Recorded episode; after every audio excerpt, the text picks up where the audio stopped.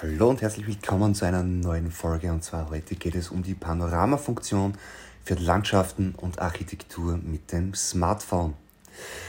Ja, als Fotograf und Videofotograf bin ich immer auf der Suche nach neuen Möglichkeiten, um meine kreativen Ideen umzusetzen. Eine Technik, die ich besonders gerne verwende, ist die Panoramafunktion für Landschafts- und Architekturaufnahmen. Die Panoramafunktion ermöglicht es, eine breite Szene aufzunehmen oder eine breitere Szene aufzunehmen, als es mit der normalen Kamera möglich wäre. Dadurch kann man ein Gebäude oder eine Landschaft in ihrer ganzen Schönheit einfangen und die Aufnahme bleibt trotzdem scharf und detailliert.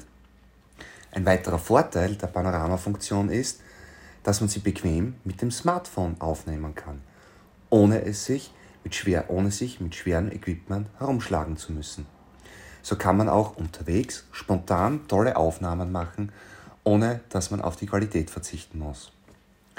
Ich persönlich verwende die Panoramafunktion besonders gerne bei Architekturaufnahmen, da es möglich ist, vor allem die Größe und die Schönheit des Gebäudes vollständig einzufangen.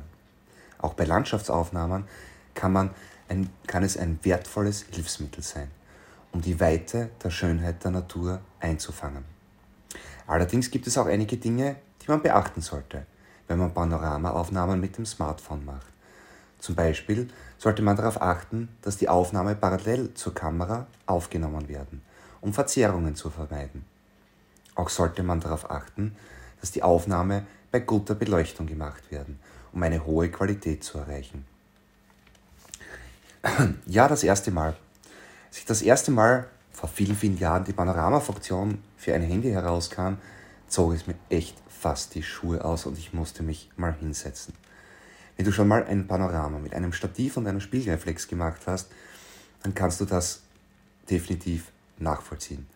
Der Aufwand ist enorm. Von der Nachbearbeitung gar nicht mal reden. Ich sage nur Nodal, äh, Nodalpunktadapter und jede Menge Rechenleistung. Die benötigten Euro lasse ich mal außen vor. Der Zeitaufwand mit dem Handy liegt ja unter einer Minute und das Ergebnis kann sich echt sehen lassen. Panoramafunktion ein und mal von links nach rechts oder von unten nach oben schwenken. Und fertig. Unter iOS zumindest bekommst du auch eine Linie eingeblendet, der du folgen sollst und ja auch ein Hinweis, wenn das Handy zu schnell oder zu langsam bewegt wird.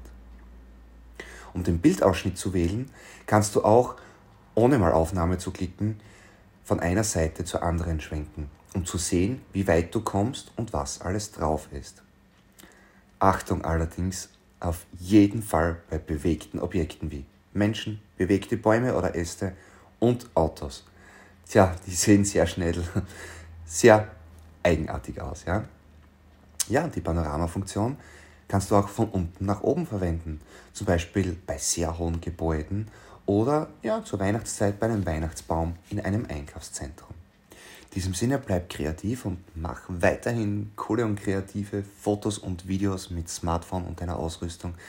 Danke für deine Sterne, Daumen hoch und ja, bis zum nächsten Mal. Ciao.